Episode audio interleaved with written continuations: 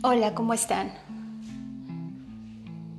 Hoy quisiera compartir con ustedes lo que es la tristeza de ver esas personas que aún que cometen errores se aferran a decir, no pasa nada, es algo insignificante, no lo hagas grande, es que no estaba consciente, es que estaba enojado, es que no es lo que parece, exageras, yo te quiero, yo te amo, doy todo por ti. Tantas frases tan repetitivas en una pareja que llega un momento en que si no se toma acción se vuelve costumbre. Uno aprovecha para autoengañarse y decir, es que es lindo, pero bueno, se enoja y bueno, es cuando ahí él cambia. Pero no son tantas veces, son como cinco veces al mes. Entonces, ¿Es más buena persona que mala persona? No estamos hablando de personalidades, estamos hablando de corrección de patrones, de actos que lastiman, de amores tóxicos, de situaciones de dominio, de inseguridades. Y creer que mantener un matrimonio todo tranquilo, si solo una parte es la que mantiene esa tranquilidad, por verse sometida emocionalmente para mantener esa tranquilidad no está funcionando, no es una pareja real, no se autoengañen, no es correcto. Tenemos una mala concepción de lo que es una pareja. No es estar a la par. Son dos personas completamente estables, tranquilas, sí, con algunas dificultades, defectos, pero al fin y al cabo dos personas que se tienen que autorregular ellas mismas para no hacerle daño al, al de enfrente. Sabemos que lo que es nuestra pareja es nuestro espejo. Buscamos en ellos algo que nos tenemos que aprender y que superar. Si una niña tuvo un padre a lo mejor maltratador, ofensivo, impositivo, y tuvo una buena conexión con él, va a buscar lo mismo en su marido y va a llegar un momento en que lo va a odiar, porque esa parte de su padre no era la que amaba, amaba al padre que cuando eh, lloraba la consolaba, pero no a ese padre impositivo, y lo busca porque lo tiene que superar. Es una parte de superación que tenemos que tener cada uno ya sea igual un hombre que busca a una mujer controladora porque su madre es controladora y se enamora de todas las mujeres controladoras. Mas sin embargo, ese control que tenía su madre sobre él lo hacía sentir insignificante, triste, abusado, eh, inútil, pero busca a alguien igual.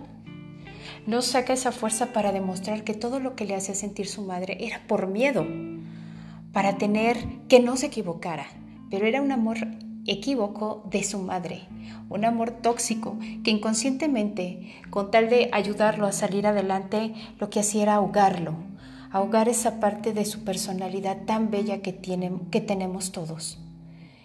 Y que muchas madres todavía dicen, es que mi bebé y su bebé tiene 40 años, que lo quiere tener en casa, que ella las ven trabajando y sacando todo por ellos todavía, o 20, porque ya un chico de 20 años puede salir adelante. No digo que se vayan de su casa, pero sí pueden aportar, pueden buscar sus metas, cumplir sus logros, comprarse un coche, invertir, empezar a ver qué futuro van a tener y ya solventes económicamente, personalmente, haber resuelto todos sus problemas, podrá así encontrar una pareja, para no que la pareja trabaje sus problemas, sino que él ya las trabajó, es la pareja, la mujer también ya las trabajó y juntos podrán encontrar lo que tienen una escala de valores similares para poder formar una familia, para tener una relación padre, divertida, en el cual deben de tener factores de amistad,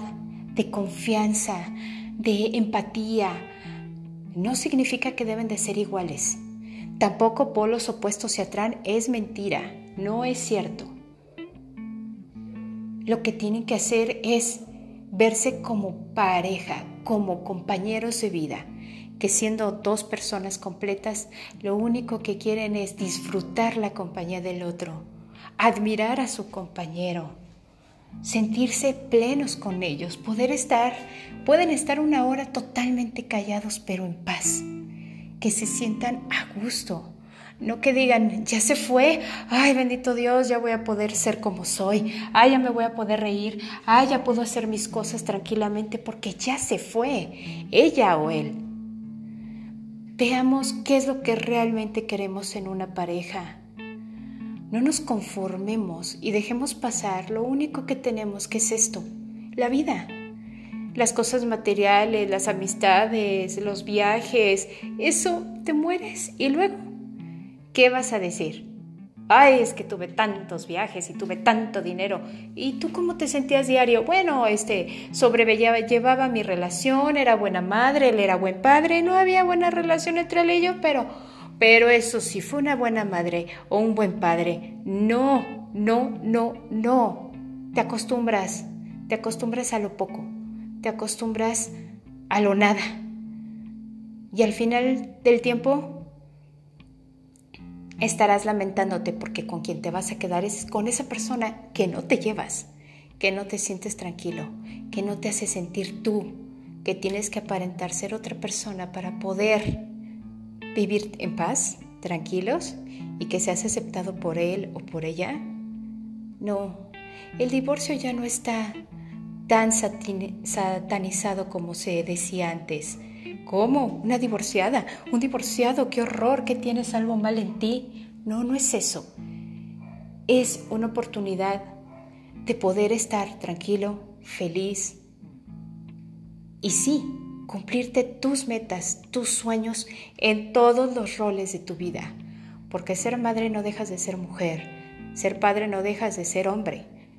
Y esa manera de seducción, coquetería, romanticismo, se vale vivir. Tengas 80 años, 50 años, 30 años, 20.